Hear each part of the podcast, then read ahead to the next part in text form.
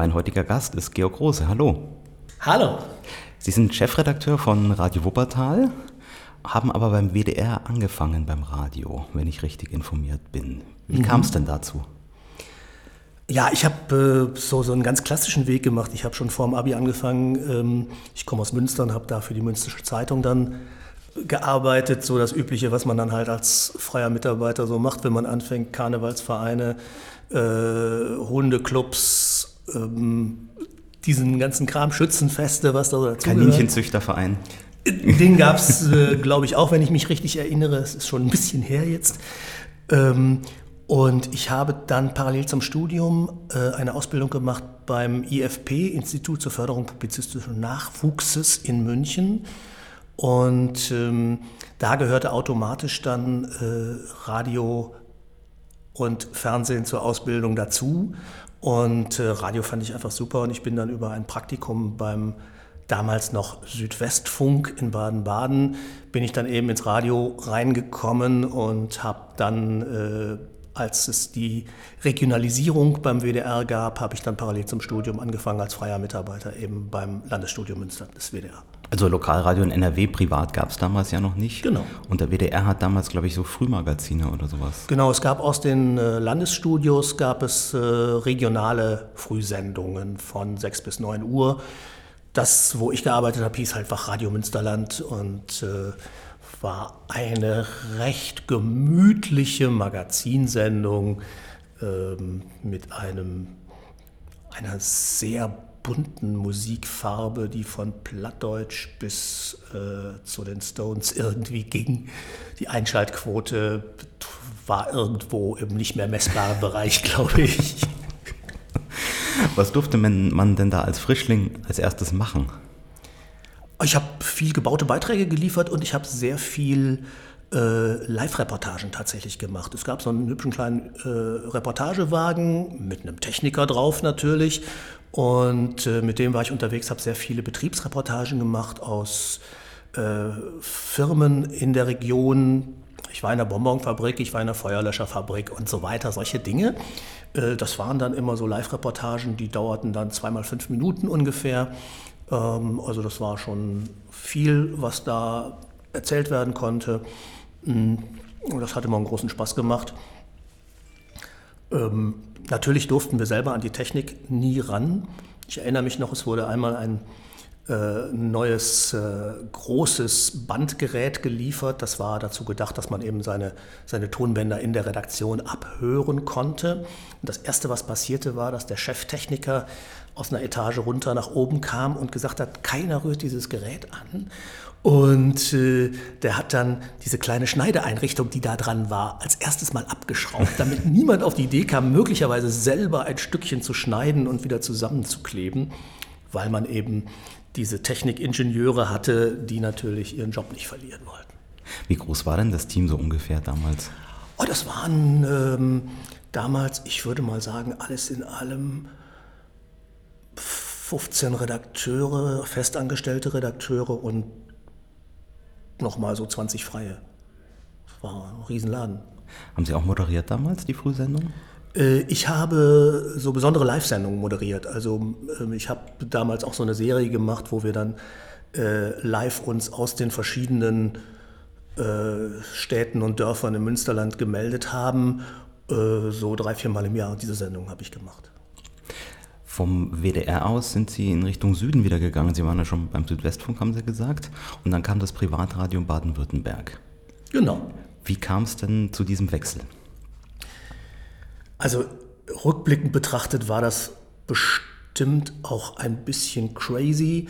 Ähm, ich hatte beim WDR in Münster immer das Gefühl, dass ich eigentlich viel besser weiß, was dem Programm gut tun würde, als die dortigen Chefs.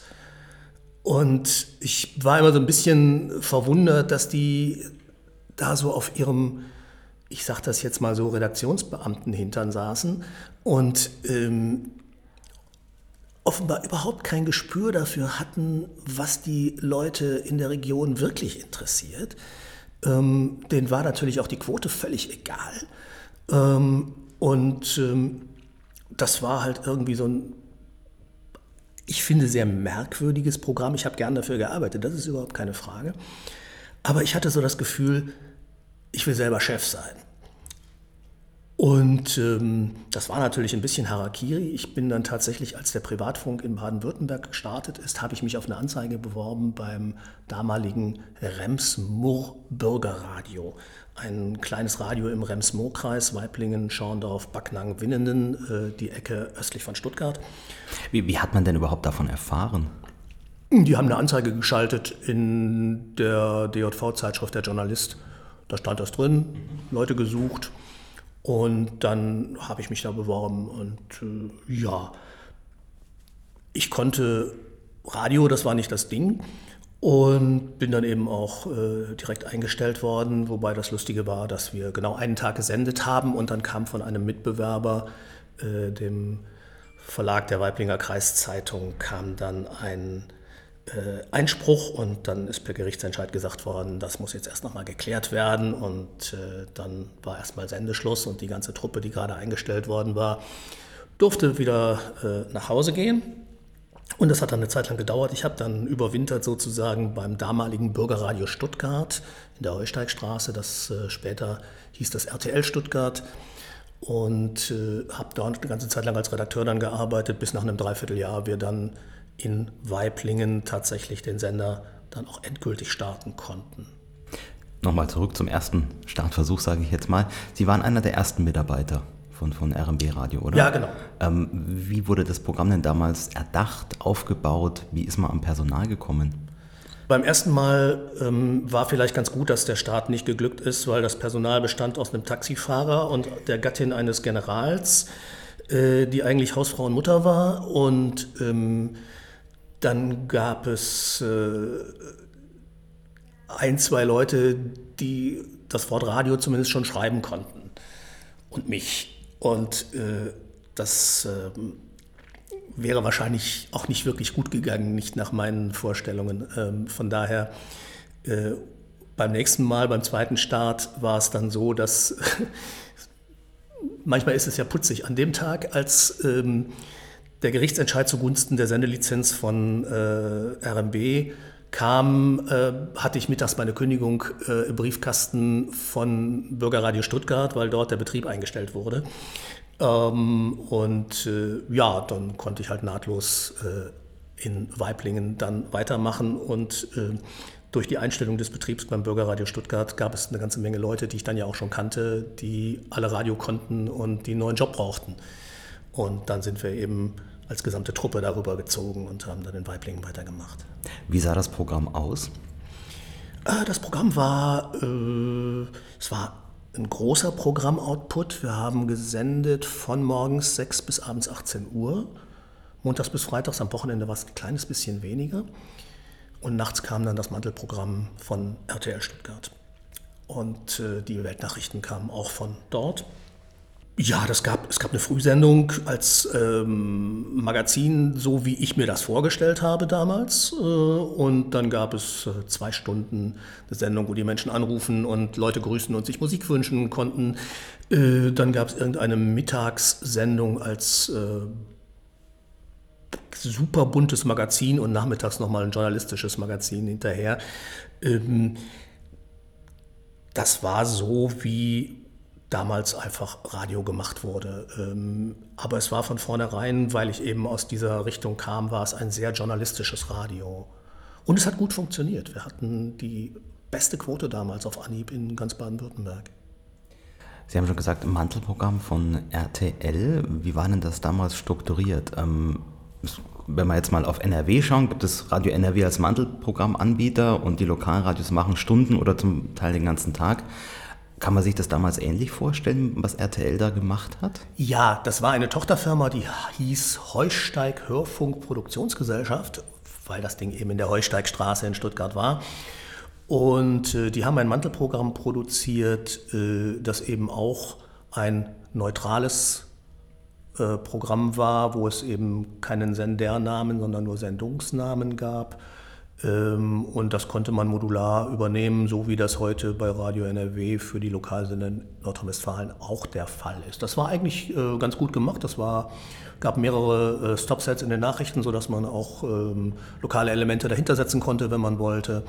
Ähm, und das hat eigentlich gut funktioniert. Das war immer furchtbar bunt.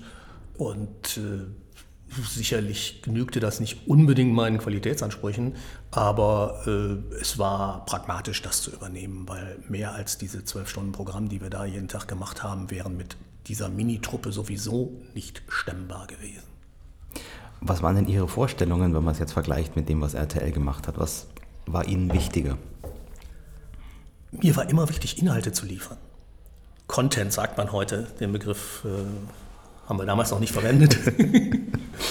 äh, nein, das war, mir, das war mir immer wichtig. Ich bin, ähm, ich bin immer von der journalistischen Seite ans Radio rangegangen. Äh, dass Unterhaltung dazugehört, ist überhaupt keine Frage. Äh, aber ich bin Journalist. Ich bin überzeugt davon, dass es wichtig ist, äh, Themen zu recherchieren und zu hinterfragen und zu beleuchten und den Menschen dann radiogerecht schmackhaft zu machen natürlich auch. Aber zunächst einmal bin ich Journalist und ähm, so bin ich auch damals daran gegangen. Das war vielleicht fast ein bisschen blauäugig, äh, weil unser Radio in Weiblingen vollkommen anders klang als die anderen Lokalradios, die es in Baden-Württemberg damals gab. Ähm, aber der Erfolg hat uns recht gegeben. Wen würden Sie denn damals als Mitbewerber direkt ansehen? Irgendwie SDR, SWF oder wie, wie hat man das damals so ja, in der Region äh, war es ähm, der SDR tatsächlich aus Stuttgart, äh, der als wichtigster Mitbewerber da war. Äh, und dann gab es eben noch den einen oder anderen Privatsender, der schon auch früh gestartet ist. Das war damals Radio RT4 aus Reutlingen als Regionalradio, äh, die mit die ersten in Baden-Württemberg waren, wo ich übrigens anschließend von Weiblingen aus hingewechselt bin. Ähm, und äh, die anderen Lokalradios, die es so gab, äh, in Esslingen und in Göppingen, die Filztalwelle und wie die alle hießen, gibt es alles heute nicht mehr. Ähm, die hatten ja auch alle keine großartige technische Reichweite, von daher gab es die äh, Topografie dort in der Region rund um Stuttgart ist ja nun auch so, dass äh, eine kleine UKW-Birne nicht so weit strahlen kann, weil da einfach die Berge dazwischen sind. Aber Stuttgart haben Sie auch nicht erreicht, oder?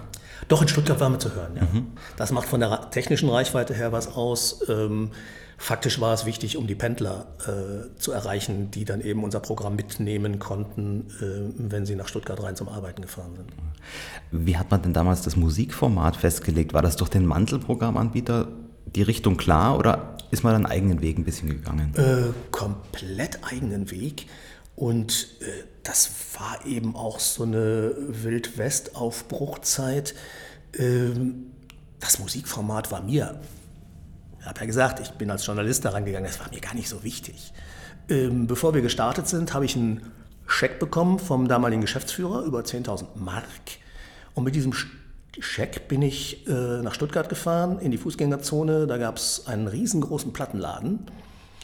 Und CDs gab es zwar schon, aber die waren noch sehr teuer und deswegen habe ich Schallplatten gekauft überwiegend. Und äh, ich bin dann mit 10.000 Mark da einmal durch äh, und habe quasi das gekauft, was es gab und was ich gut fand. Ähm, und wo ich dachte, das braucht man, ne, so die Standards, Beatles und Stones einmal rauf und runter, die aktuelle Hitparade, die, die Titel, die damals aktuell waren und noch so ein paar andere Geschichten. Und es war ein sehr bunt gemixtes Programm, wobei wir tatsächlich einen eigenen Musikredakteur hatten, ähm, der aus der Musikszene kam, der war irgendwie aus dem äh, Roadie-Umfeld der Fantastischen Vier und ähm, der hat eben sich um sehr liebevoll um die Musikzusammenstellung gekümmert. Wenn ich auf den Sendestart gucke, 21. August 1989 war das. Das war ja, wenn ich es jetzt richtig im Kopf habe, direkt die Woche nach der Top 1000 X von SDR 3, die riesengroße Chartaktion. Ja. War das schwierig, da die Hörer zu sich zu holen? Ach, das haben wir am Anfang ja auch gar nicht, ähm, gar nicht messen können. Ähm, ich weiß noch, dass ich äh, in der letzten Vorbereitungsphase die Top 1000 X äh, gehört habe. Ähm, und das spannend fand, was die da gemacht haben. Das war ja damals was ganz Neues. Das gab es so vorher noch nirgendwo. Und ähm, ich weiß auch, dass ich mich gewundert habe über den, den äh, ersten Platz, auf den alle hingefiebert haben. Das war dann Stairways to Heaven. Und äh, den Titel kannte ich überhaupt nicht, den habe ich noch nie gehört. Was haben sie denn da sich zusammengefummelt? Ähm, okay. Äh, na, wir haben am Anfang natürlich in ein komplettes Loch reingesendet. Äh, wir wussten ja gar nicht, was da läuft. Es ist ein bisschen Werbung gemacht worden. Ich glaube, es sind ein paar Plakate aufgehangen worden. Äh, Zeitungsanzeigen gab es nicht, weil der Weiblinger Kreiszeitungsverlag immer noch beleidigt war, äh, dass er jetzt den Zuschlag nicht bekommen hatte. Die wollten kein Radio machen, die wollten aber einfach, dass es keinen anderen lokalen Anbieter gibt, der irgendwie ihnen vielleicht mal Werbung klauen kann. Also wir haben einfach losgelegt. So. Und ähm, es ist durch, im Wesentlichen durch Mundpropaganda ist es relativ schnell geglückt, ein Stammpublikum hinzukriegen, weil unser Programm natürlich so ganz anders war und so ganz anders klang. Die Leute kannten in der Region bis dahin äh, eben im Wesentlichen den SWR, den man gehört hat, die verschiedenen SWR-Programme. Und äh, privat gab es eben, was einstrahlte in der Region, war Radio RT4 aus Reutlingen eben, das ähm, sehr sparsam produziert wurde mit sehr viel Musik und viel Werbung und wenig Inhalten. Und wir haben da was ganz anderes gemacht und wir haben die Region, unser Sendegebiet, wirklich mit Inhalten versorgt. Und äh, das fanden die Leute offensichtlich spannend und das hat, es ist relativ schnell gegangen, dass wir gemerkt haben, dass eben, wenn wir Höreraktionen machen, die Leute wirklich auch anrufen und sich melden und dass das auch ganz viele verschiedene waren. Und wir haben dann eben durch mehr oder weniger spektakuläre Aktionen auch versucht, äh, uns bekannt zu machen. Dinge, die dann natürlich den Unterhaltungsbereich betreffen. Also wir haben zum Beispiel in einem Baumarkt in Schorndorf haben wir irgendwo äh, 1000 Euro versteckt und äh, haben dann dazu aufgerufen, Leute, wir fahren mit unserem Reportagewagen, war ein sehr auffälliges Auto, ein ähm, Chrysler Voyager, schönes Teil. Und der war sehr auffällig beklebt und äh, mit dem haben wir uns irgendwo hingestellt im Kreisgebiet und haben so ein bisschen beschrieben, wo wir sind, uh, per äh, Funktelefon ins Programm rein. Und dann sind wir da losgefahren, meine Kollegin Conny Odeige und ich, und ähm, haben immer mehr Autos hinter uns versammelt wir haben ein riesiges Verkehrschaos produziert mit kilometerlangem Stau. Das könntest du heute alles gar nicht mehr machen. Du wirst wahrscheinlich sofort von der Polizei aus dem Verkehr gezogen und es wird einen mega Shitstorm geben, weil man sowas einfach nicht macht und wenn dann höchstens mit dem Fahrrad und auf keinen Fall mit dem Auto. Aber damals war das halt so und in einer autogeprägten Region rund um Stuttgart, wo ein Großteil der Bevölkerung von der Autoindustrie auch lebt, direkt oder indirekt, da war das völlig normal. Und wir haben halt diese Aktion gemacht. Das war auch mega cool. Das hat einen Schweinespaß gemacht. Und ich weiß noch, dass dann die Leute, die dann hinter uns irgendwann auf diesem Baumarktparkplatz dann auch angekommen sind, äh, wir sind übrigens mit der Aktion in den Verkehrsfunk des SWR dann auch reingekommen. ähm, also die haben natürlich nicht gesagt, was da los ist, aber die haben gesagt, man möge doch Schorndorf weiträumig umfahren. Ähm, und die Leute haben den Baumarkt auseinandergenommen. Also das war schon, äh, ja, das würde ich heute so auch, auch deshalb nicht mehr machen. Aber mit solchen Geschichten sind wir dann eben ähm, recht schnell bekannt geworden. Hat sich das dann auch ähm, in der Werbung gezeigt? Hat, hat sich das Programm refinanzieren können relativ bald? Das Programm war nach äh, anderthalb Jahren, glaube ich, so ungefähr, war das tatsächlich in den schwarzen Zahlen, ja. Warum sind Sie dann zu RT4 gegangen? Ah ja, damals gab es ja die Unterscheidung zwischen Lokalradios und Regionalradios in, in Baden-Württemberg und die regionalen waren halt die großen. Da habe ich so ein bisschen hochgeguckt und gedacht, das kann ich auch. Ähm, eigentlich lag es daran, ähm, ich fand diese Aufbruchstimmung in Weiblingen schon spannend, aber wir waren halt äh, in den ehemaligen Räumen einer Arbeitsloseninitiative im Souterrain. Wenn ich ein Mitarbeitergespräch führen musste, dann musste ich mit den Leuten einmal um den Block laufen, weil es keine andere Möglichkeit gab, äh, sich mal in Ruhe zu unterhalten und zu besprechen. Es war alles sehr, sehr einfach. Es war alles immer schwäbisch, super, super sparsam. Und der Geschäftsführer damals und, und Mitinhaber dieser, dieser Firma, äh, die das Radio veranstaltet hat, der kam aus der Fotokopiererbranche. Der war Servicetechniker gewesen für Fotokopierer. Und der kannte aus seinem Bereich einfach nur diese Zeiteinheiten, in denen man äh, irgendwo hinfährt und einen kaputten Fotokopierer wieder ans Laufen bringt. Und so wollte der Radio auch organisieren. Und äh, das habe ich am Anfang mitgemacht und viele Diskussionen geführt. Ich weiß noch, dass die Diskussion sehr laut äh, war über die Frage, ob eine Redaktion denn Schreibmaschinen gebraucht, weil man ja Radio macht und das ja auch so erzählen kann und nicht aufschreiben muss. Äh, das hat er überhaupt nicht verstanden und irgendwann kam er dann mit äh, drei oder vier gebrauchten äh, Reiseschreibmaschinen um die Ecke und hat die dann dahin geknallt und gesagt, so, dann fangen Sie jetzt an. Ähm, also das war schon, ähm, das war schon bemerkenswert alles. Äh, und ich hatte eigentlich vom Sendestart an habe ich äh, anderthalb Jahre, fast zwei Jahre durchgearbeitet. Da gab es keinen freien Samstag, keinen freien Sonntag. Ich habe monatelang am Stück die Frühsendung moderiert und dann noch den restlichen Arbeitstag dran gehängt. Ähm, und irgendwann habe ich dann gedacht, also das muss auch anders gehen, zumal wenn der Laden sich offensichtlich ja schon äh, selber trägt und da auf äh, Seiten der Geschäftsführung da kein Verständnis für war, bin ich dann ein Haus weitergezogen. Wie hat sich das Arbeiten dann dort unterschieden? Der Laden war größer, es gab mehr Leute, konnte mehr delegieren natürlich auch, wobei ich auch da weiterhin die Frühsendung gemacht habe, in, in regelmäßigen Abständen. Und natürlich war es so, bei so einem Regionalradio, du warst nie so nah dran. Das war äh, ein Programm, das für die komplette Schwäbische Alb äh, den Großraum Stuttgart und äh, die Region Bodensee zum Teil noch und Teile des Schwarzwalds gearbeitet hat. Und äh, ich kannte zum Glück äh, die Region ganz gut, aber äh, letztendlich war das immer sehr allgemein. Wir haben dann aus Reutlingen heraus natürlich auch da etliche Themen gemacht, Reutlingen, Tübingen so als Kern des Sendegebietes, aber äh, wir waren natürlich lange nicht so nah dran. Wenn man aus Münster kommt und dann nach Stuttgart in die Region kommt, wie findet man sich denn überhaupt ein, um dann dort die regionalen Ansprechpartner zu finden, damals auch ohne Internet und so, wie muss man sich das vorstellen?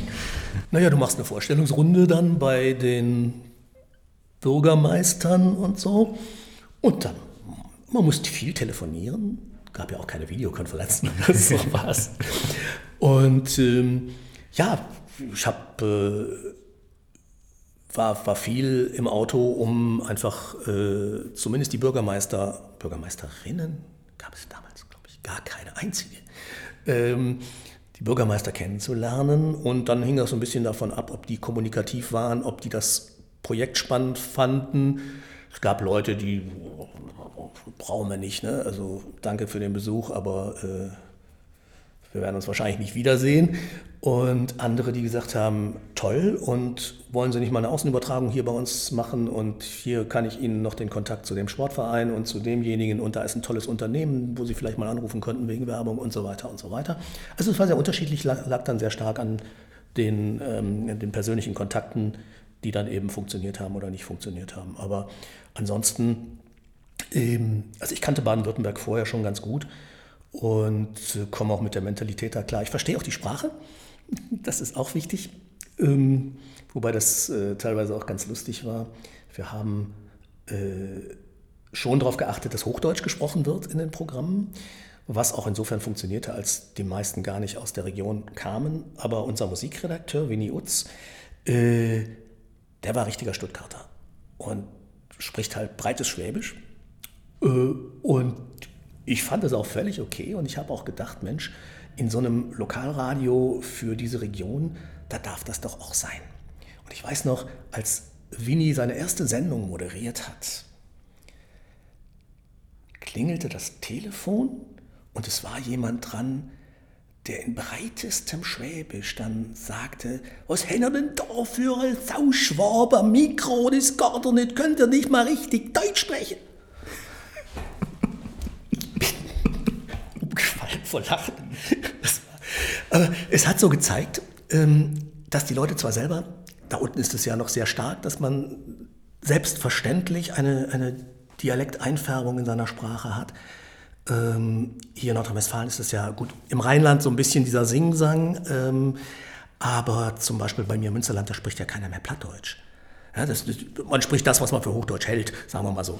Ähm, und, da, ist ja noch ganz normal, aber es war einfach der Anspruch an professionelles Radio offensichtlich da, dass man dort diese eigene Sprache, diesen Dialekt äh, nicht hört. Dass man sich zwar in dieser Sprache unterhält, aber dass aus dem Radio gerade Hochdeutsch kommt. Radio RT4 wurde dann ja so ein bisschen von Antenne 1 mit eingenommen, quasi vom Großen aus Stuttgart. Was hat das für Veränderungen gebracht im Programm? Äh, ja, Radio RT4 wäre, glaube ich, auch alleine lebensfähig gewesen, wenn man das ganze Produkt ein bisschen schmaler gefahren hätte vom Personal her. Es ist mit einer relativ großen Truppe gearbeitet worden damals. Wir waren in den Räumen des Reutlinger Generalanzeigers, der Hauptgesellschafter dort eben auch war. Und ähm, ich glaube, diese Vorstellung von, wir machen das große Radio für Baden-Württemberg, ähm, das hat einfach zu viel Geld gekostet. Ähm, wir haben das Ding sehr erfolgreich nach vorne gekriegt. Ich bin nach Reutlingen gewechselt zu dem Zeitpunkt, als das bis dahin herrschende Frequenzsplitting äh, abgeschafft wurde. Also es gab vormittags ein anderes Radio, das auf dieser äh, Frequenz 103,4 glaube ich ähm, gesendet hat.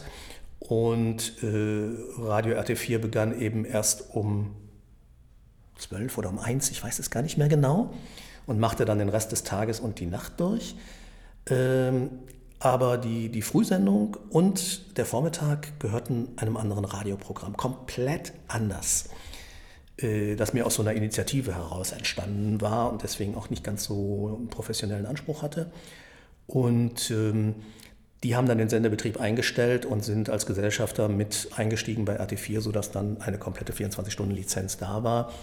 Und äh, das Programm haben wir dann auch nochmal wieder einmal komplett ähm, renoviert und ähm, professionalisiert. Und das war auch, war auch gut. Es hat wirklich super funktioniert. Wir hatten auch da äh, eine sehr, sehr gute Quote und eine hohe Steigerung.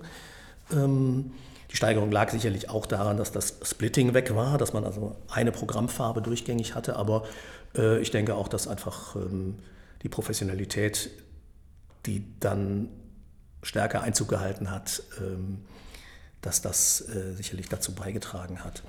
Ja, und ähm, ich glaube, es ging schon von vornherein, als man mich dahin geholt hat, ging es eigentlich äh, gar nicht so wirklich darum, den Laden zu erhalten, sondern es ging darum, die Braut hübsch zu machen, äh, um sie dann ähm, gegen möglichst große Mitgift äh, irgendwo hinzuschieben.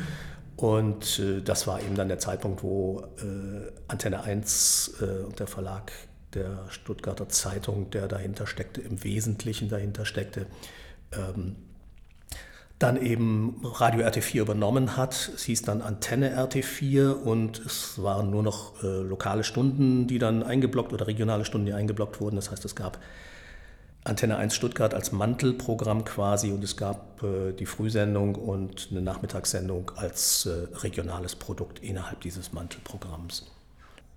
Ähm, ich war bis Ende 92 bei RT4. Ähm, und war natürlich, nachdem der Laden übernommen worden war von Antenne 1, äh, war ich da natürlich nicht mehr so glücklich, weil ich dann eben als, ähm, ich war nicht mehr der Programmchef, ich war der Leiter des Außenstudios Reutlingen ähm, und ähm, ich war auch zu teuer dann in deren, äh, deren Augen. Das heißt, die haben versucht, mich mit allen Möglichkeiten daraus zu drängen und dann waren die auch gar nicht traurig, als ich gekündigt habe. Ich habe halt irgendwann einen Anruf bekommen, ähm, ob ich mir vorstellen könnte, in den Osten zu gehen. Und ähm, das fand ich eigentlich ganz spannend, zumal meine damalige Freundin gerade einen Job in Leipzig angetreten hatte. Und da habe ich gedacht, komm, äh, Weimar-Leipzig, das ist schon okay, das ist näher als Reutlingen-Leipzig. Und dann bin ich halt zu äh, Antenne Thüringen gegangen und habe den Laden gestartet. Antenne Thüringen ging am 1. Februar 1993 auf Sendung. Und Sie waren Chefredakteur von Anfang an. Genau, ich war Chefredakteur und am Anfang auch äh, kommissarischer Geschäftsführer.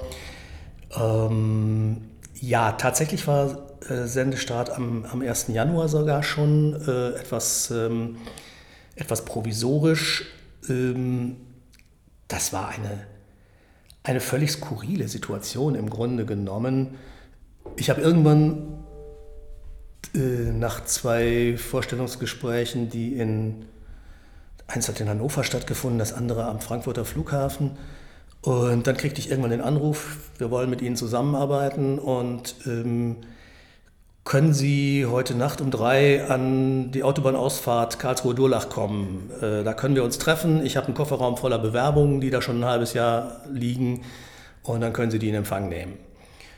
Ja, ich wohnte ja damals in Reutlingen, bin dann also äh, nachts nach Karlsruhe gefahren und ähm, habe dort äh, von einem der Leute, die für Antenne Thüringen im Gesellschafterkreis unterwegs waren, äh, der hat mir dann zwei Umzugskartons ähm, übergeben an der Autobahnausfahrt, äh, die ich dann mit nach Reutlingen genommen habe und geguckt habe. Da waren natürlich dann viele Bewerbungen, die auch gar, gar nicht mehr aktuell waren, weil die Anzeige auch damals im Journalist, ähm, die erschienen war, wo Leute gesucht wurden, die war schon ein halbes, dreiviertel Jahr her, ich glaube ein Dreivierteljahr.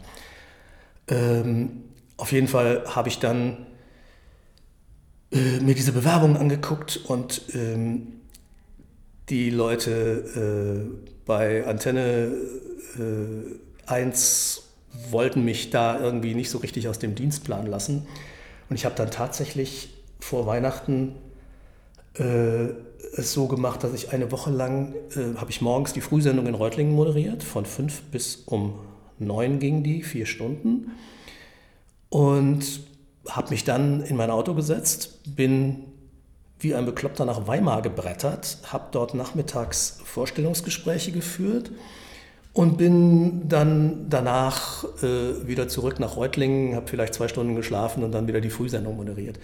Äh, kann man alles mal machen, wenn man jung ist, aber eigentlich äh, war das schon auch äh, sehr besonders.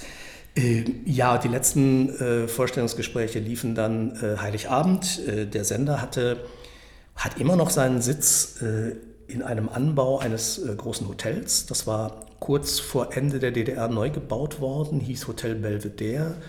War dann zu dem Zeitpunkt, als Antenne Thüringen gestartet ist, war das das Weimar Hilton sehr vornehmes, bisschen altmodisches Hotel.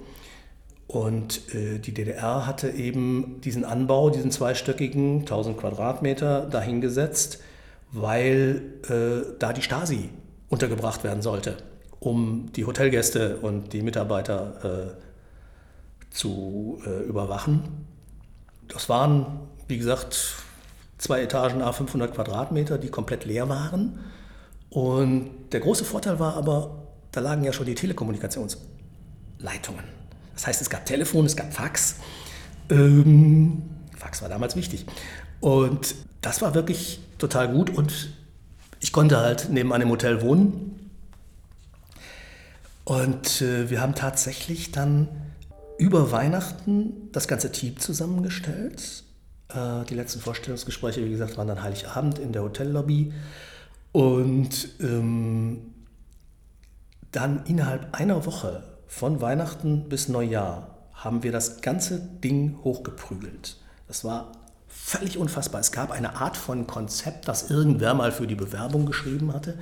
Der Witz dahinter war, es gab über 40 Gesellschafter bei Antenne Thüringen, äh, die teilweise auch gar nicht miteinander redeten und sich nicht leiden konnten. Die ganzen Zeitungsverlage. Äh, die verschiedenen Zeitungsverlage, der Sparkassenverband Hessen-Thüringen war dabei und dann gab es so besonders. Es war eine Opernsängerin mit ihrer Tochter und ein Kieswerk und ein Altenheim und äh, eine ganz, ganz bunte Truppe, aber im Wesentlichen war es eben damals ähm, die Rheinische Post und, äh, und die hatten sich, äh, die hatten zwar die Lizenz bekommen, aber die haben sich lange Zeit nicht auf Personal einigen können und äh, den Sendestart nicht hingekriegt. Und irgendwann hat die Thüringische Landesmedienanstalt dann gesagt, Leute, entweder ihr startet zum 1. Januar oder die Lizenz ist weg. Und dann sind die halt munter geworden und dann sind wir auch, äh, hat man mich eben eingestellt und äh, es gab schon eine Sekretärin immerhin, die das Telefon, das Faxgerät bewacht hat. Und ähm, wir haben dann eben sehr schnell innerhalb kürzester Zeit, wirklich innerhalb von Tagen, haben wir diese Redaktion zusammengestellt und Techniker gesucht. Ähm, es gab ja auch äh, es gab keine Studios, die wurden damals von, von Tum und Mar ähm, hier aus dem Rheinland, die haben die dann in der Nacht- und Nebelaktion da installiert, ein paar Schreibtische zusammengedengelt, die dahingestellt wurden. Und ähm, wir haben dann mit einem Overnight-Kurier haben wir das CD-Archiv von Radio Berg, äh, Lokalradio hier in NRW, die hatten schon ihr Equipment, aber da war der Sendestart noch nicht absehbar. Und dann äh, hat einer der Gesellschafter gesagt, komm, äh, wir packen die CDs in Transporter, schicken euch den heute Nacht, dann habt ihr morgen früh Musik. Und dann haben wir erstmal äh, dieses CD-Archiv von Radio Berg dann als äh, Musikarchiv genutzt. Und ähm, ja, wir sind tatsächlich also von noch null an Heiligabend, nur eine Sekretärin und ich, bis zum Sendestart am 1. Januar, das waren dann ne, acht, neun Tage, ähm, haben wir eine komplette Redaktion zusammengestellt. Das war schon eine ziemliche Leistung. Wir haben am 1. Januar angefangen zu senden. Äh, der richtige Sendestart war dann tatsächlich mit dem damaligen thüringischen Ministerpräsidenten Vogel und so weiter, war dann am 1. Februar. Ähm, und wir haben anfangs noch die Nachrichten auch ähm, aus Berlin von irgendwoher zu äh, gekauft. Aber die Lizenz sah eben vor, dass wir das alles selber machen mussten, sodass wir also auch dann äh, ab 1. Februar auch schon ein komplettes Nachtprogramm selber gemacht haben. Ähm, es war dann auch so, dass oft, äh, wir hatten noch nicht genug Leute, es waren ähm, teilweise auch Moderatoren, die ich dann aus Baden-Württemberg kannte, die dann äh, zum Teil auch Frühsendung in Baden-Württemberg, Nachmittagssendung in, in Weimar gemacht haben und so. Und die Nacht habe ich dann oft noch selber gemacht. Vollkommen verrückt und überdreht, aber man ist dann so voller Adrenalin, dass man das irgendwie hinkriegt. Ja, und so haben wir tatsächlich dann innerhalb dieser kurzen Zeit ein komplettes 24-Stunden-Programm auf die Kette gekriegt. Das war schon sehr besonders. Es war auch sehr speziell, weil die Lizenz vorsah, dass die Hälfte der Redaktionsmitarbeiterinnen äh, und Mitarbeiter äh, aus dem Osten kommen mussten. Äh, da gab es schon auch Radioleute ausgebildete, die beim DDR-Rundfunk gearbeitet hatten, beim Staatsrundfunk und irgendwie dann durchs Raster gefallen waren, äh, wo dann aber auch die Frage war, würden die einen Stasi-Test bestehen und so. Wir haben die erstmal beschäftigt und ich glaube, der eine oder andere ist dann hinterher nochmal äh, nach Hause geschickt worden.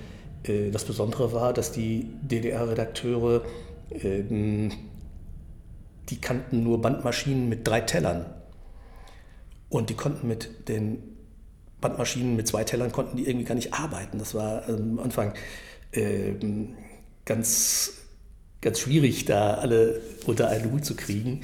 Und ähm, es war auch äh, zumindest damals so, dass diejenigen, die halt DDR-Rundfunk-Arbeitsbedingungen gewohnt waren, die konnten mit der Schlachtzahl im Privatfunk, kamen die nicht klar. Das, das war einfach so. Also, der, ähm, da sind dann doch sehr starke Welten aufeinander geprallt, obwohl das total nette Leute waren. Also ich habe gerne mit ihnen zusammengearbeitet, aber es war einfach, ähm, die, die kamen aus einer völlig anderen Welt. Und für mich war klar, wir machen Privatradio und das muss mit wenig Leuten gehen, die viel und schnell arbeiten. Und ähm, das, äh, da sind dann doch äh, Welten aufeinander geprallt, ja.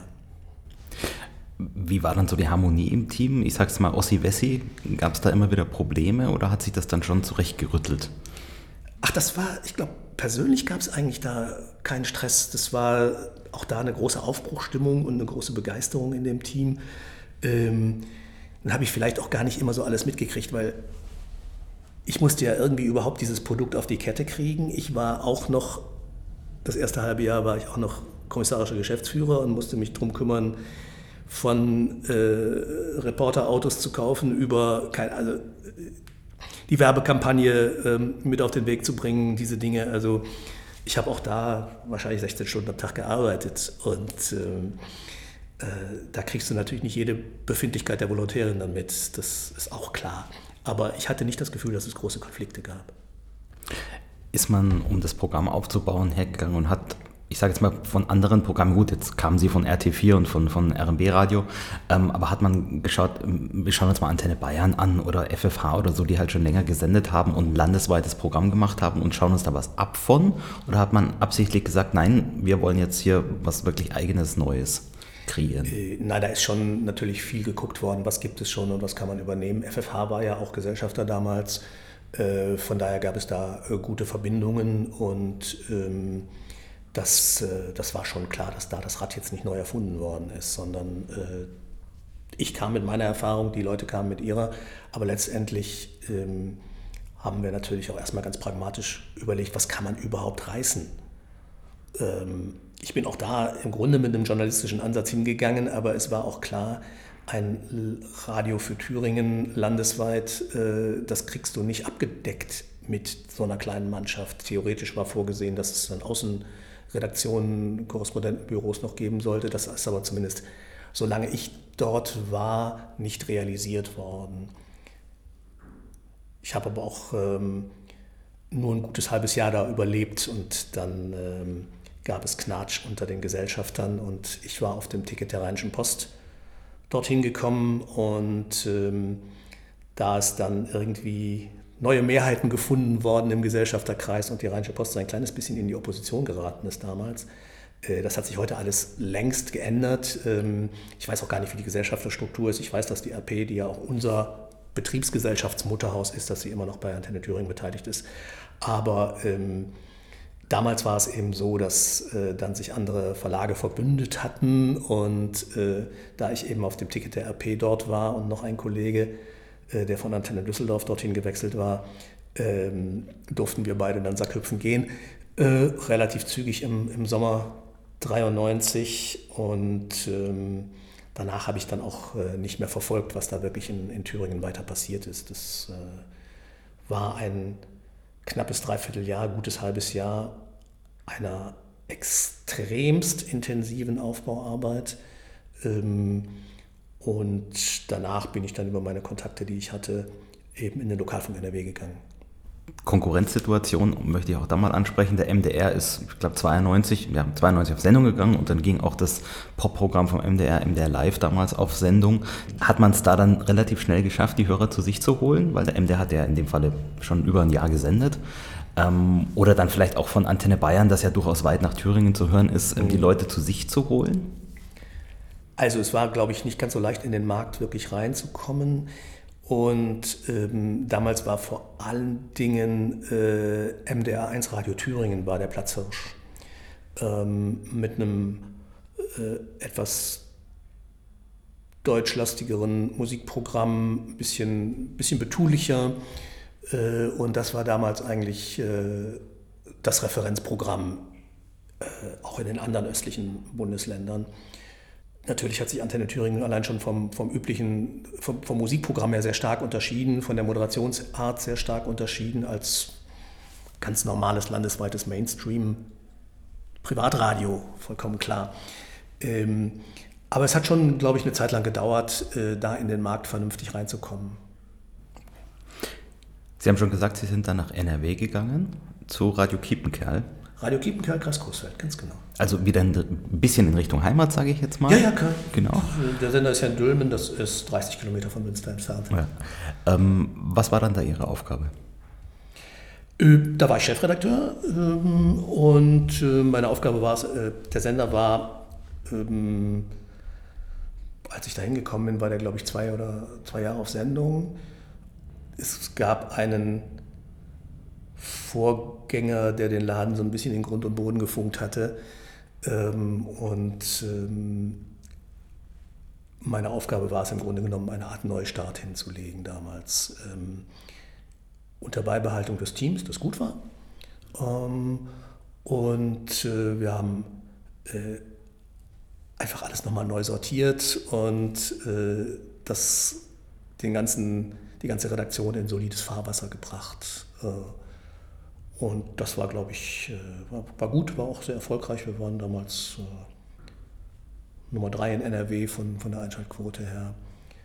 Ähm, also das war, das war eine, war eine vergleichsweise ruhige Zeit.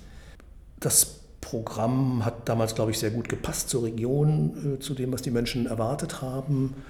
Und war natürlich für mich auch ein Heimspiel. Klar, ich, ähm, das war nicht so die Aufbruchstimmung mehr, wie sie ganz am Anfang des Lokalfunks war, aber es war ein, ein sehr angenehmes Arbeiten, auch in, in, Zusammenarbeit mit der, mit der dortigen Veranstaltergemeinschaft und der Betriebsgesellschaft. Wir haben da, glaube ich, einen sehr guten Job miteinander gemacht. Das war gut. Wo kam denn der Name eigentlich her? Kiepenkerl? Das kann man sich jetzt als Auswärtiger überhaupt nicht äh, irgendwie vorstellen. ja, ich glaube, äh, darunter leidet der, der, Sender bis heute so ein kleines bisschen. Man versucht es so mit einem Augenzwinkern hinzukriegen. Im Logo, Logo des Senders hatte der Kiepenkerl damals immerhin als moderne Anleihe einen, einen Ohrring, äh, den die Originale wahrscheinlich nicht getragen haben. Kiepenkerl war im Münsterland und deswegen hat man den Namen damals gewählt. So eine Art, ähm, ja, heute würde man vielleicht so eine Art Influencer sagen, der gleichzeitig einen Bauchladen betreibt. Der Kiepenkerl war jemand, der hatte so eine äh, aus Weiden äh, geflochtenen Korb auf dem Rücken und der hat äh, von Dorf zu Dorf, von Hof zu Hof Waren transportiert. Stoffe und Pfeifen und was die Menschen halt so brauchten. Äh, Lebensmittel zum Teil eben auch. Und der hat logischerweise auch Nachrichten transportiert. Na klar, das waren Leute, die sind über Land gegangen als wandernde Händler. Und äh, die hatten eben keinen Karren, sondern die hatten diesen sehr, sehr großen, schweren Korb, auf, das heißt, der Korb ist nicht schwer, aber das, was drin war dann, auf dem Rücken und sind dann äh, da durch die Gegend gelaufen. Und das waren eben die Kiepenkerle, weil dieser, dieser große Weidenkorb auf dem Rücken heißt im Münsterland Kiepe. Wo war das der Kiepenkerl?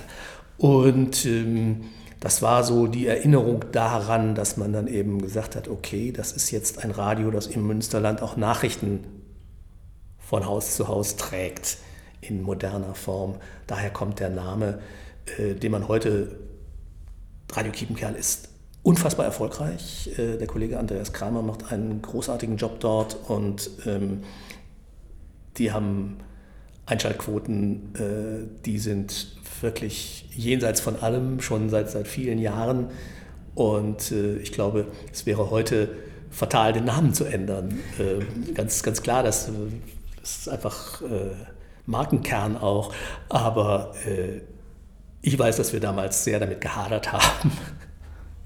1997 sind Sie zu Radio Wuppertal gewechselt ähm, und sind jetzt seit 24 Jahren Chefredakteur mhm. ähm, hier im Sender. Wie hat sich das Programm, wenn Sie jetzt einfach mal diese 24 Jahre Revue passieren lassen, verändert? 1997 zu 2021? Und zunächst einmal muss man sagen, als ich 97 hierher kam, war das auch wieder so ein, äh, es war auch wieder so ein, so ein, so ein Aufbaujob. Äh, ich hatte ja nun äh, mehrfach neue Sender gestartet und angeschlagene Sender äh, neu übernommen. Radio Wuppertal stand zu dem Zeitpunkt, als ich hierher geholt wurde, ähm, auf Platz, äh, ich glaube auf Platz 46 von damals 46 Lokalradios. äh, mit einer Einschaltquote von 14, und ähm,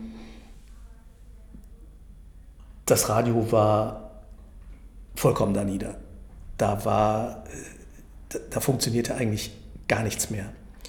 Und ähm, es waren zum Teil auch die falschen Leute, nicht alle, aber ähm, zum Teil. Und es war keine gute Redaktionsleitung gewesen, das muss man einfach so sagen. Und äh, es war auch so ein ganz merkwürdiges Arbeitsklima. Äh, die Leute kamen immer alle erst mittags, dann haben die eine Stunde konferiert und sich die Köpfe heiß geredet. Danach waren sie so ermattet, dass sie erstmal lange Mittagessen gehen mussten und kamen dann irgendwann zu Beginn der Nachmittagssendung wieder rein. Und ähm, ja, wenn ich da mal spät abends vorbeifuhr, dann war immer das Licht an und dann bin ich mal rauf also die gesamte Redaktion hatte irgendwie so ihr Privatleben da in den Räumen. Die haben dann da abends miteinander gesessen und ein Glas auf dem Tisch und der Fernseher an und geraucht, äh, wie verrückt. Damals hat die Redaktion Radio für sich selbst gemacht. Das war mein Gefühl. Die haben das gemacht, was ihnen selber gut gefiel, was sie selber wichtig fanden. Äh, und es war kaum ein Blick darauf, welche Bedürfnisse die Hörerschaft hat. Und dementsprechend ist das eben auch komplett schief gegangen. Und es war eben auch in Teilen eine merkwürdige Arbeitsanstellung. Ich weiß, als ich hierher kam, da begann kurz darauf der erste große Korruptionsprozess, in dem, dem es um äh, Korruption in der Stadtverwaltung ging. Riesenthema. Und ich habe mir dann so angeguckt, wer denn vielleicht diesen Prozess im Gericht äh, verfolgen könnte und habe mir dann den ausgeguckt, wo ich dachte, da wird das vielleicht können. Und ich weiß noch wie heute, ich stand an seinem Schreibtisch und er guckte mich so aus verschlafenen Augen an und sagte, wann fangen denn diese Prozesse morgens an? Ich gesagt, ja, um neun. Wie Gerichtsprozesse halt üblich. Ja, nee, dann geht das nicht. Ich gesagt, wieso? Ja, das ist zu früh, das macht mein Körper nicht mit. Ja, okay, gut. Das war so eine meiner Schlüsselerfahrungen. Und ähm, danach äh, habe ich tatsächlich auch mit Unterstützung unseres heutigen VG-Vorsitzenden Thomas Krömer, der damals schon im VG-Vorstand war äh, und damals auch schon im VG-Vorstand fürs Personal zuständig war, wir haben einmal komplett aufgeräumt. Vielleicht kurze Zwischenfrage. VG, wie muss man sich das Konstrukt vorstellen? Okay. NRW Lokalradio, damit man das versteht? Ja, äh, erkläre ich gerne. Ähm, ich gucke mal, wie schnell ich das hinkriege, das zu erklären. Also in Nordrhein-Westfalen ist nach dem Mediengesetz äh, Lokalradio so aufgebaut, dass es eine Veranstaltergemeinschaft gibt und eine Betriebsgesellschaft. Die Veranstaltergemeinschaft ein eingetragener Verein, wie das so ist bei einem Verein mit einem dreiköpfigen Vorstand. In dieser Veranstaltergemeinschaft sind immer so roundabout 20 Menschen. Und es ist genau festgelegt, welche gesellschaftlichen Gruppierungen die vertreten. Von der Politik über die Arbeitgeber und die Arbeitnehmer und die Kirchen und die Umwelt und die Jugend und die Kultur, äh, so grob gesagt. Und ähm, im Grunde genommen sollen diese 20 Menschen das, die gesellschaftliche Struktur des jeweiligen Sendegebietes widerspiegeln und äh, auch in das Radio hineintragen. Die Veranstaltergemeinschaft, vertreten durch den Vorstand, ist in Nordrhein-Westfalen verantwortlich für das Programm. Das wird natürlich in der Praxis auf den Chefredakteur und die, äh, die Redaktion übertragen, weil wir ja nicht bei jeder Nachrichtenausgabe vorher fragen können, 20 Leute, ob wir denn das Thema X an 1 oder an 3 senden. Äh, das ist ja logisch. Äh, aber die Veranstaltergemeinschaft bestimmt eben die Grundlinien des Programms und äh, ist zuständig für die Einstellung des Personals. Ähm, und ähm, ist wie gesagt ein eingetragener Verein. Man hat das damals ähm, so gemacht, weil äh, die Zeitungsverlage in NRW sehr sturmgelaufen sind gegen das lokale Radio, das äh, damals unter Ministerpräsident Johannes Rau dann gestartet werden sollte, ähm, weil sie Sorge hatten, da könnte Konkurrenz kommen. Genau das, was damals in Weiblingen auch passiert war, dass die gedacht haben, da wird uns die Butter vom Brot genommen, was natürlich faktisch überhaupt nicht so war. Ähm, und dann hat die damalige SPD-Landesregierung eben gesagt, okay, dann schreiben wir in das Gesetz rein, es gibt eine Veranstaltergemeinschaft, die ist fürs Programm verantwortlich, damit die Tageszeitungen, die damals ja noch auf lokaler Ebene Informationsmonopolisten weitgehend waren, damit die da nicht auch noch Einfluss aufs Programm bekommen. Äh, aber denen soll die Sorge genommen werden, dass äh, ihnen da Werbung abhanden kommt. Deswegen dürfen sie als Betreiber an den Start gehen und die Betriebsgesellschaften bilden. Ähm, und es steht eben drin, dass die lokalen Zeitungsverlage eben den Erstzugriff auf die, ähm, auf die Radios äh, haben, auf die Anteile an der Betriebsgesellschaft. Ähm, das war bei uns äh, die ersten Jahre immer die Westdeutsche Zeitung, die äh, eben hier als einzige Tageszeitung unterwegs ist. Und irgendwann ist diese Betriebsgesellschaft verkauft worden vor 10, 12 Jahren an die Rheinische Post, die heute federführend ist. Aber der Hintergrund ist im Grunde genommen, dass man gesagt hat, die Sender sollen wirtschaftlich funktionieren. Darum sollen sich die Verlagshäuser kümmern, die Profis in der lokalen und regionalen Medienvermarktung sind aber sie sollen keinen Einfluss auf die Inhalte haben. Deswegen wird diese Struktur mit dem äh, Verein dazwischen gezogen, der Veranstaltergemeinschaft, die eben das Programm verantwortet. Ähm, und das funktioniert auch ähm, erstaunlich gut, muss man sagen. Das ist, glaube ich, für viele, ich merke das immer, wenn ich irgendwo unterwegs bin und Radiokollegen äh, treffe aus anderen Bundesländern, die dann immer sagen, um Himmels Willen, wie kommt ihr denn damit klar? Äh, für die Redaktionen hat dieses System einen großen Vorteil, weil ähm, ich glaube, es würde etliche Radiosender schon gar nicht mehr geben, wenn die Veranstaltergemeinschaften da nicht so hinterher wären. Äh, und man würde wahrscheinlich längst nicht mehr den guten Tarifvertrag haben, von dem unsere Redaktionen nach wie vor äh, profitieren. Äh, den würde man heute so wahrscheinlich auch nicht mehr abschließen. Ähm, aber da leben wir tatsächlich noch auf Wolke 7 hier im NRW Lokalfunk. Ähm, und ähm, äh, wahrscheinlich würden die Programme mit viel weniger Personal gefahren, als das in Nordrhein-Westfalen bisher der Fall ist. Das muss man schon sagen. Also von daher äh, profitieren wir als Radiomacher auf jeden Fall von dieser Struktur, auch wenn sie nach außen hin sehr kompliziert wirkt. Wir waren im Jahr 1997 bei der verschlafenen Redaktion. Was haben Sie denn dann verändert? Wir haben im Grunde genommen das gesamte Team ausgetauscht. Also wir haben äh, Manche sind freiwillig gegangen, weil sie einfach gemerkt haben, die Hürden sind zu hoch, die wir dahin stellen. Ähm, es gab auch einige Kündigungen, weil es äh, anders einfach nicht ging, bis hin zu den Sekretariaten. Ähm, das war auch eine völlig andere Zeit. Es gab vier Sekretärinnen. Äh, braucht kein Mensch. Die haben den ganzen Tag Kreuzworträtsel gelöst. Also äh, das war völlig Banane. Da hat man gesehen, dass am Anfang irgendwie ist man so von so, so WDR-Verhältnissen ausgegangen in, im NRW-Lokalfunk und hat unfassbar viele Menschen beschäftigt und, und einen riesen Apparat da drumherum gebaut und sich dann gewundert, dass das alles sich hinten und vorne nicht rechnet. Ähm, und das ist natürlich äh, eigentlich überall inzwischen auf ein normales Maß äh, runtergeschraubt worden. Aber wir haben tatsächlich ja, also ein freier Mitarbeiter damals, der ist heute Redakteur bei uns. Ich glaube, ansonsten ist niemand mehr aus der Zeit da und ich habe komplett neue Leute dahin geholt. Zum Teil Leute, die ich von anderen Sendern schon kannte. Meine Stellvertreterin, die vorher auch bei Radio Kiepenkerl mit mir zusammengearbeitet hatte. Der frühe Moderator, der vorher auch bei Radio Kiepenkerl war. Äh, wie man das so macht, dass man einfach dann, äh, wenn man äh, einen neuen Sender übernimmt, eben auch guckt, wen kenne ich schon und wem kann ich vertrauen und wer weiß, wie ich ticke und was ich möchte. Und dann eben da drumherum, um diese Leute ein neues Team zusammenzuschweißen. Und das haben wir eben tatsächlich gemacht. Aber es war schon damals so, dass ich eine Zeit lang ähm, gedacht habe, es muss eine Lösung her, entweder die oder ich. Und ähm, am Anfang auch manchmal gedacht habe, Mensch, das wird hier echt eine Baustelle, die kriegst du nie fertig. Aber ich bin im Nachhinein sehr froh, dass wir dann doch äh, die Kurve gekriegt haben. Und ähm, man sieht jetzt auch heute, die meisten hier arbeiten seit ganz, ganz langer Zeit hier. Ähm, und natürlich hast du in jeder Redaktion hast du mal Meinungsverschiedenheiten, aber äh, es ist doch so, dass alle sich so wohl fühlen, dass hier auch eigentlich gar keiner weg will.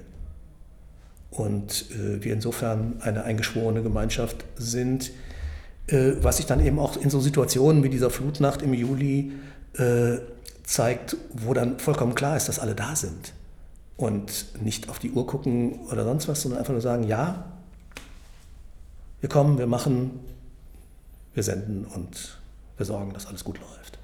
Was genau ist denn da abgelaufen in der Flutnacht hier in Wuppertal bei Ihnen im Sender? Ja, das war ja vom 14. auf den 15. Juli die Nacht oder überhaupt diese Zeit, 14., 15., 16. Juli, das war ja je nach Region auch ein bisschen unterschiedlich, wann da tatsächlich ähm, diese Hochwassersituation eingetreten ist. Bei uns war es in der Nacht vom 14. auf den 15. Wir sind ja hier direkt an der Wupper, wir sind ja in einer alten äh, Fabrik, typisches altes Fabrikgebäude der alten Industriestadt Wuppertal. Ähm, hier wurden früher die Aktenordner der Firma Elba hergestellt, kennen viele vielleicht noch. Äh, Elba Rado, das stand dann hinten auf dem Aktenordnerrücken. Ähm, und ähm, ja, wie gesagt, das ist hier direkt an der Wupper und wir haben natürlich auch den ganzen ähm, Mittwoch über schon gesehen, dass die Wupper, die normalerweise ein kleines Rinnsal ist, wir haben eben aus dem Fenster geguckt, Sie haben das gesehen, Herr Knetlig, man, man kann da einfach zu Fuß im Grunde genommen durchlaufen. Das ist, äh, ist nicht viel. Und äh, das Wasser stand auf einmal äh, hier irgendwo an der ersten Etage. Und ähm, das, war schon, äh, das war schon heftig. Das haben wir gesehen, aber wir bekamen ähm, um 19.10 Uhr ungefähr eine Pressemitteilung des Wupperverbandes per E-Mail. 19.30 Uhr sind unsere letzten Lokalnachrichten. Danach schalten wir bis morgens um 6 zum Mantelprogramm von Radio NRW um. Und 1910 bekam er, wie gesagt, diese Pressemitteilung, da stand drin, Achtung, ja, wer an der Wupper direkt wohnt, äh, bitte aufpassen und äh, da kann es zu Überschwemmungen an einzelnen Stellen kommen, aber es wird keine kritische Hochwassermarke erreicht werden. Der Wupperverband hat bis zu dem Tag mit all seinen Prognosen immer recht gehabt. Ich habe noch nie in diesen 24 Jahren vorher habe ich äh, eine Wupperüberflutung hier festgestellt, weil der Wupperverband einfach sehr genau über die Talsperren regeln kann, wie hoch das Wasserniveau in der Wupper dann jeweils ist. Und äh, deswegen sind wir auch davon ausgegangen, dass das eine korrekte Information ist und dass äh, zwar viel Wasser runterkommt, aber nichts Schlimmes passieren wird und sind dann auch ganz normal in den Feierabend gegangen. Und ich habe dann um 20.35 Uhr, war es ziemlich genau, einen Anruf aus dem Presseamt der Stadt bekommen, wo ein äh, Mitarbeiter dort, der vor langer Zeit auch mal Redakteur bei uns war, insofern natürlich ein bisschen, bisschen mehr darauf achtet, der hat mich auf dem Handy angerufen und hat gesagt, Achtung, äh, ihr müsst mal gucken, äh, da kommt jetzt noch mehr Wasser, das könnte gefährlich werden. Und dann habe ich nicht lange überlegt, ich habe sofort erstmal unsere Frühmoderatorin angerufen, die Jasmin Assauer, äh, die wohnt eine Straße weiter hier direkt um die Ecke und die habe ich auf dem Sofa erwischt und die hat auch gesagt, okay, ich lege sofort los. Und unser weiterer Frühmoderator, äh, die machen das im Team, Jens Voss, der war gerade äh, irgendwo, der ist Fußballtrainer in der Jugendmannschaft und war irgendwo am Fußballplatz. Der hat das dann erst eine Stunde später ähm, gemerkt, dass ich versucht hatte, ihn zu erreichen. Aber die Jasmin ist dann sofort hier in, in, in den Sender gegangen. Ich habe dann alle anderen über unsere WhatsApp-Notfallgruppe äh, informiert und alle, die in dem Moment irgendwie da waren, es waren ein paar Kollegen im Urlaub, ähm, in den Sommerferien da, äh, haben sofort gesagt, jo, wir legen los. Ich habe von zu Hause aus ähm, das Ganze äh, organisiert und, und dirigiert und äh, Kollegengespräche gemacht und Interviewpartner organisiert und so weiter. Äh, unser Frühteam hat äh, hier die Sendung moderiert äh, und ähm, zwei Leute waren noch äh, draußen und haben als Reporter von draußen Sachen zugeliefert. Also wir waren, glaube ich, insgesamt waren wir zu sechs oder, oder sieben Leuten. Und äh, das hat auch sehr, sehr gut funktioniert. Tatsächlich, wie gesagt, 20.35 Uhr kam der Anruf, 21 Uhr genau haben wir unsere Sondersendung gestartet und haben dann, erstmal sah das so aus, als wenn es reichen würde, wenn wir eine Stunde oder zwei jetzt mal ein bisschen die Leute informieren und ein bisschen auch beruhigen und Stress rausnehmen aus der Situation. Äh, aber tatsächlich war es dann so, dass wir um 22.07 Uhr war es ziemlich genau, aus dem Krisenstab der Stadt dann die Information kriegten, Achtung, jetzt kommt hier wahrscheinlich eine Flutwelle, weil in zwei, drei Stunden die Wuppertalsperren überlaufen werden, das lässt sich nicht mehr verhindern. Und äh, dann haben wir natürlich auch sofort gesagt, dann bleiben wir jetzt dran, dann machen wir jetzt durch. Und haben äh, natürlich komplett monothematisch äh, mit einem sehr, sehr, sehr, sehr hohen Wortanteil, ganz klar. Da schmeißt man natürlich jedes Format über Bord. Das ist ja auch egal, da will ja auch keiner mehr Musik hören.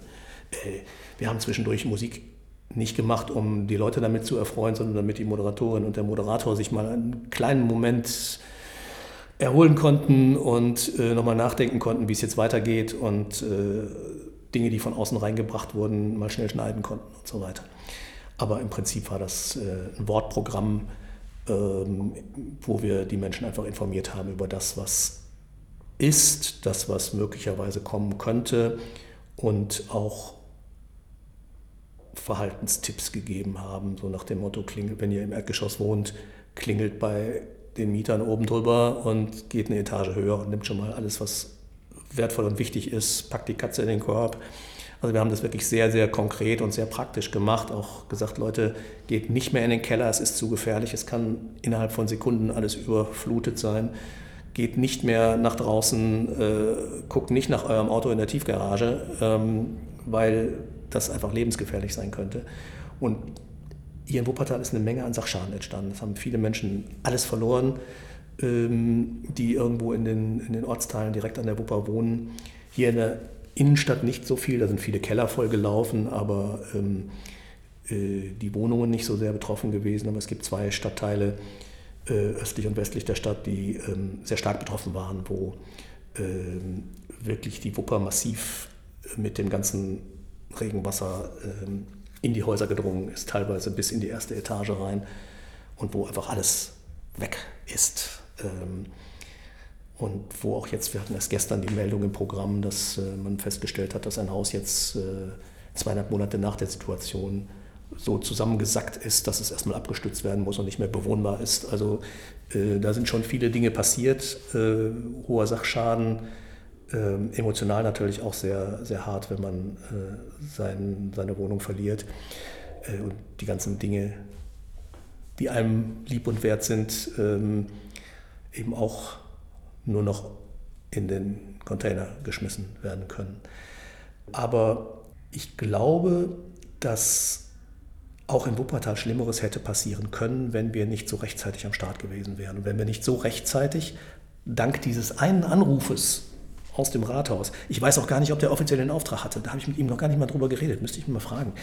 Ähm, auf jeden Fall durch diesen einen Anruf äh, wussten wir, Achtung, da passiert was. Und danach haben wir natürlich unsere ganze Recherchemaschinerie in Gang gesetzt und wir sind ja nur noch gut vernetzt hier in der Stadt. Aber man muss einfach sagen, die erste richtig ernste Warnung über das MOVAS-Warnsystem, an das wir angeschlossen sind, kam von der Feuerwehr erst nach 1 Uhr. Da war längst alles viel zu spät.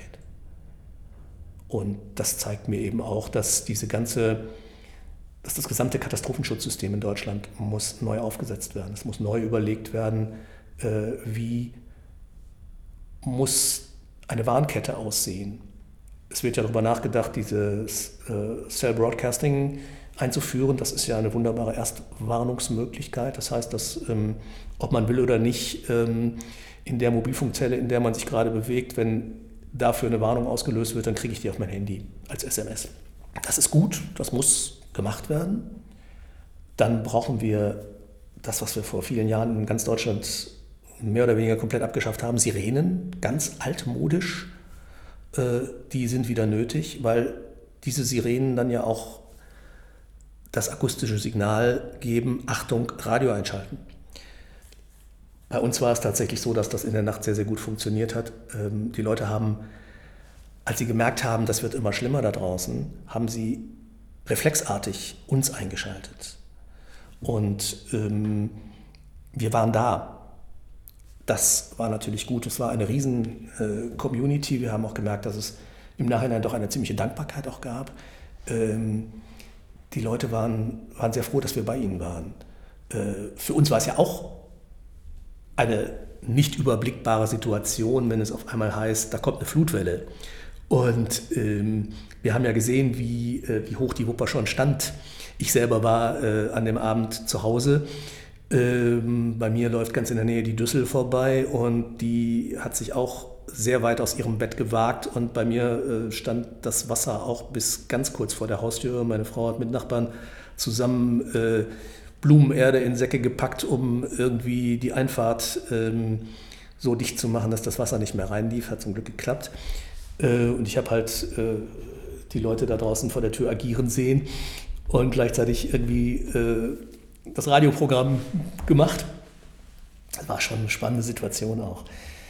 Ja, tatsächlich war es, also um nochmal kurz auf diese Nacht zurückzukommen, ähm, wir haben im Gegensatz zu manchen anderen, wir haben durchgesendet, ähm, wobei durch die Lage hier direkt an der Wupper äh, irgendwann gegen, ich weiß gar nicht, halb zwei ungefähr, äh, ist der Keller vollgelaufen und im Keller ist ähm, der zentrale Internetanschluss für das gesamte Gebäude hier, für diese alte Fabrik.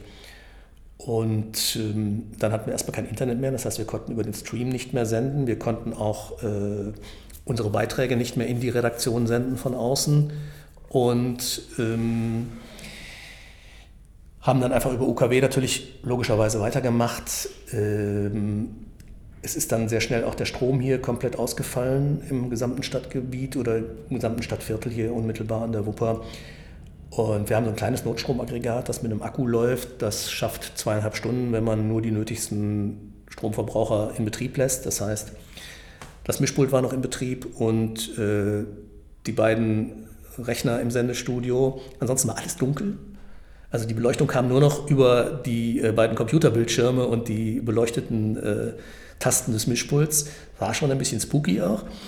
Ähm, Und dann haben wir so lange weitergemacht. Ich habe es dann irgendwann geschafft, auch nachts um drei oder so von zu Hause aus äh, mich durch die Feuerwehrwagen durchschlängeln zu können. Da war das Wasser so weit weg, dass ich tatsächlich auch fahren konnte. Äh, vorher ging das gar nicht. Und ich bin dann auch hierher gekommen und ähm, ja, um fünf war dann der Akku leer und dann war eben Ende Gelände, da waren wir dann komplett weg vom Sender. Allerdings war das Gute, dass tatsächlich wir so seit 4 Uhr wussten, es wird nicht mehr schlimmer. Die große Welle war am Ende gar nicht so groß wie zunächst befürchtet und sie war dann auch durch, sodass wir also Entwarnung noch in Ruhe geben konnten. Und dann war halt bei uns Ende. Es war natürlich schade, ich hätte so gerne an dem Tag natürlich auch eine Morningshow gemacht, um einfach nochmal weiter zu erzählen, was passiert ist. Und ähm, nachzuberichten. Das ging dann einfach nicht. Wir haben äh, Strom dann wieder gehabt um halb zwölf mittags und haben dann natürlich auch direkt wieder weitergemacht mit der Sondersendung. Aber so lange hat es dann tatsächlich gedauert. Sehr spannend. Vielen Dank ähm, für, für diesen geballten Bericht, sage ich jetzt mal. Eine wirklich ganz besondere Situation, wo man auch merkt, wie wichtig das Radio ist. Das, das finde ich wirklich faszinierend, auch gerade im Zuge von na, Podcast und, und ähm, lineares Radio, das hört ja eh keiner mehr.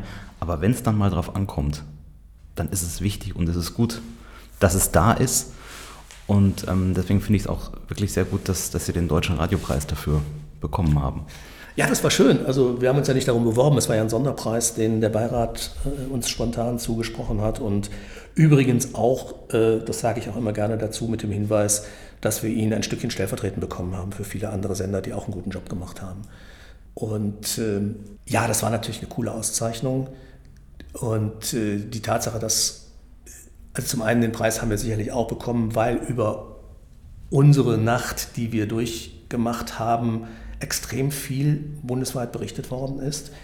Äh, es war so, dass in der Nacht zwei Medienjournalisten ähm, sich durch die Programme gezeppt haben und die haben eben geguckt, wo läuft was und wo läuft nichts. Und äh, darüber haben sie an dem Donnerstag, an dem 15. Juli geschrieben und das hat dann so eine Kaskade ausgelöst. Ich habe in den vergangenen äh, Wochen seit diesem äh, Ereignis, ich weiß gar nicht mehr, an die 100 Interviews gegeben, den verschiedensten Zeitungen äh, der Süddeutschen, der Neuen Zürcher, der Welt, äh, verschiedenen Radiostationen und äh, Internetanbietern und so weiter. Und ich habe einfach dann gesagt, okay, das ist jetzt die Situation, wo ich versuchen muss, diesen Hype, der ein Stückchen zufällig über uns hereingebrochen ist, dann auch zu nutzen, um äh, zu schauen, wie kann Katastrophenschutz in Deutschland verbessert werden, weil wir einfach gesehen haben, dass vieles nicht gut funktioniert hat. Und wie kann Radio in diesem Katastrophenplan besser verankert werden. Und ähm, das scheint mir ganz, ganz wichtig zu sein. Äh, natürlich ist es ähm, ich höre zu Hause auch fast nur noch über das iPad-Radio oder über meine, meine Bose-Anlage, die übers Haus verteilt ist.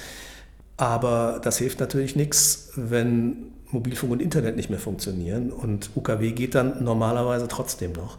Und deswegen ist mir wichtig zu sagen, äh, wenn jetzt sowieso wahrscheinlich Milliardenbeträge in die Hand genommen werden, um Katastrophenschutz neu aufzusetzen und zu verbessern, dann muss es auch möglich sein, eine Kampagne zu machen, den Leuten zu sagen, Achtung, ihr braucht ein Radiogerät, das im Notfall auch mit Batterie betrieben werden kann, um weiter hören zu können. Als nationale Werbekampagne einfach. Ähm, und dieses Radiogerät sollte auch nicht im Keller in der letzten Kiste irgendwo hinten stecken, sondern das sollte an einem zentralen Ort greifbar sein und es sollten auch mindestens zwei Sätze Batterien dafür da liegen, die man auch regelmäßig austauschen sollte, damit sie frisch sind. Ähm, das klingt immer so ein bisschen nach, äh, keine Ahnung, Katastrophenszenario, Kalter Krieg, aber ähm, es hat sich einfach gezeigt, dass das äh, möglicherweise im Ahrtal hätte Leben retten können. Nicht? Das muss man einfach sagen. Und ähm, das ist das eine, die Leute müssen Radio hören können. Aber das andere ist natürlich auch, die Radios müssen Programm machen können. Und äh, bei uns war es gut. Wir haben das geschafft, in der Krisensituation da zu sein, auch dank unseres kleinen Mini-Notstrom-Akkus. Aber äh, letztendlich ähm, brauchen wir insbesondere für die lokalen Radios, die großen haben das eh. Natürlich hat der WDR Notstromaggregate, das ist ja gar keine Frage. Äh, aber wir brauchen für die lokalen Radios, die ja viel näher dran sind. Wir können ja bis hin zu einzelnen Straßen und Stadtvierteln können wir die Menschen warnen.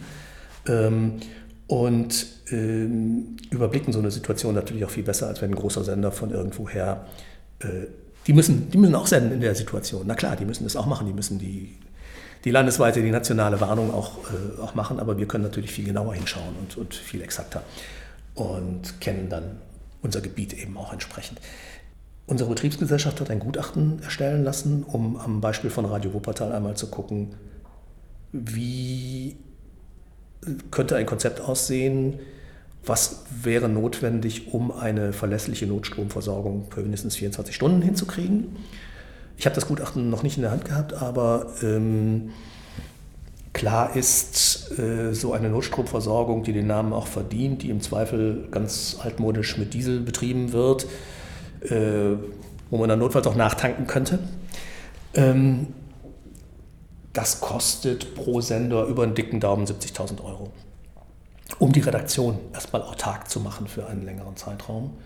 Äh, das ist ein Betrag, den wir uns nicht leisten können, den sich, glaube ich, kein Lokalradio leisten kann, mal eben. Äh, das heißt, darüber wird zu reden sein, ob das möglicherweise in einer öffentlichen Förderung ähm, im Rahmen der äh, Neugestaltung des Katastrophenschutzes in Deutschland ähm, finanziert oder mitfinanziert werden kann.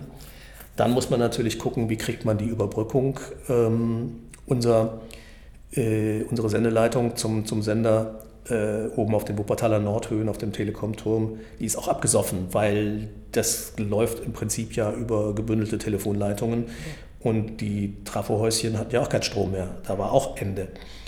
Und äh, wir haben das dann über eine LTE-Verbindung von hier zum Sendemast äh, überbrücken können.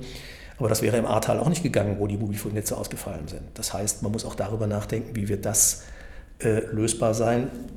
Ich bin kein Techniker, vielleicht über eine Satellitenverbindung, whatever, aber äh, auch das muss natürlich betrachtet werden. Und das, dann muss man schauen, wie ist die Notstromversorgung der eigentlichen Sendeanlagen. Ähm, in unserem Fall sieht es so aus, war mir vorher auch ehrlich gesagt überhaupt nicht bewusst. Ich bin jetzt so ein bisschen zum kleinen äh, Katastrophenexperten geworden in den vergangenen zweieinhalb Monaten. Also unser Sendemast hat eine Notstromversorgung. Wir haben die aber nicht gebucht.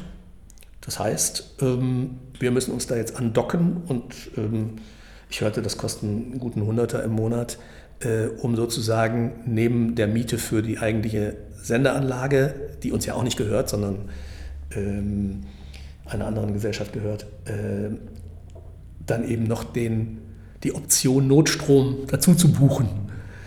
100 Euro im Monat sind nichts. Also das, da muss man, glaube ich, nicht drüber diskutieren. Das sollte schnell möglich sein. Aber letztendlich geht es um diese 70.000, ähm, die am Standort hier investiert werden müssen. Und ähm, das gilt natürlich für alle anderen Lokalradios auch, die sowas auch nicht haben. Es gibt ein paar, die wie wir so ein kleines Aggregat besitzen, das aber im Grunde genommen den Namen nicht verdient.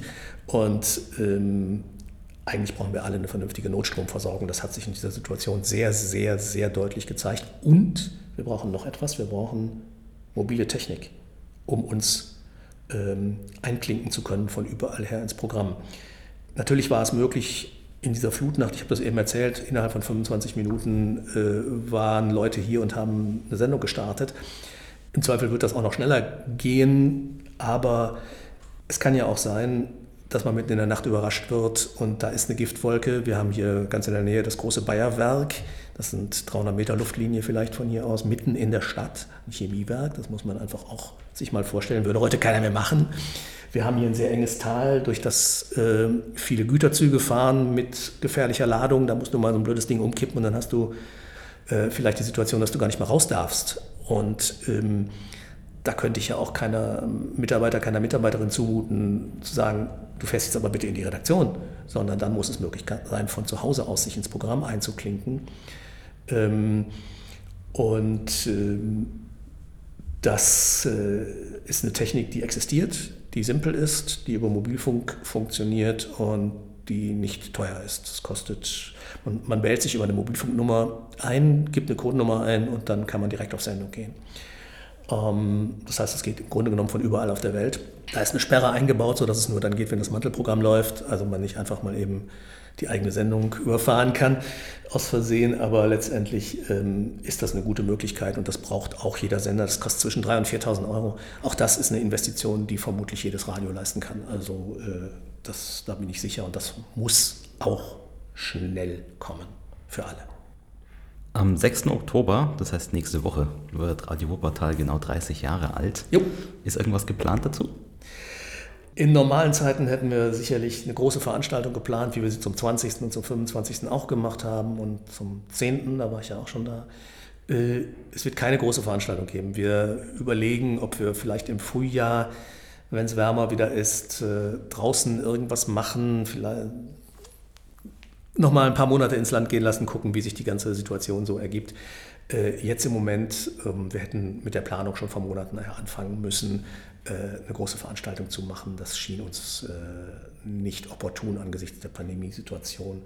Wir haben ein paar nette Sachen fürs Programm vorbereitet. Es laufen im Moment ähm, Interviews mit 30 ganz normalen Hörern in Anführungsstrichen ähm, die jeweils 30 Minuten Sendezeit bekommen und äh, sich Musik wünschen dürfen und einfach aus ihrem Leben und über ihre Themen, die sie gerne loswerden möchten, erzählen können.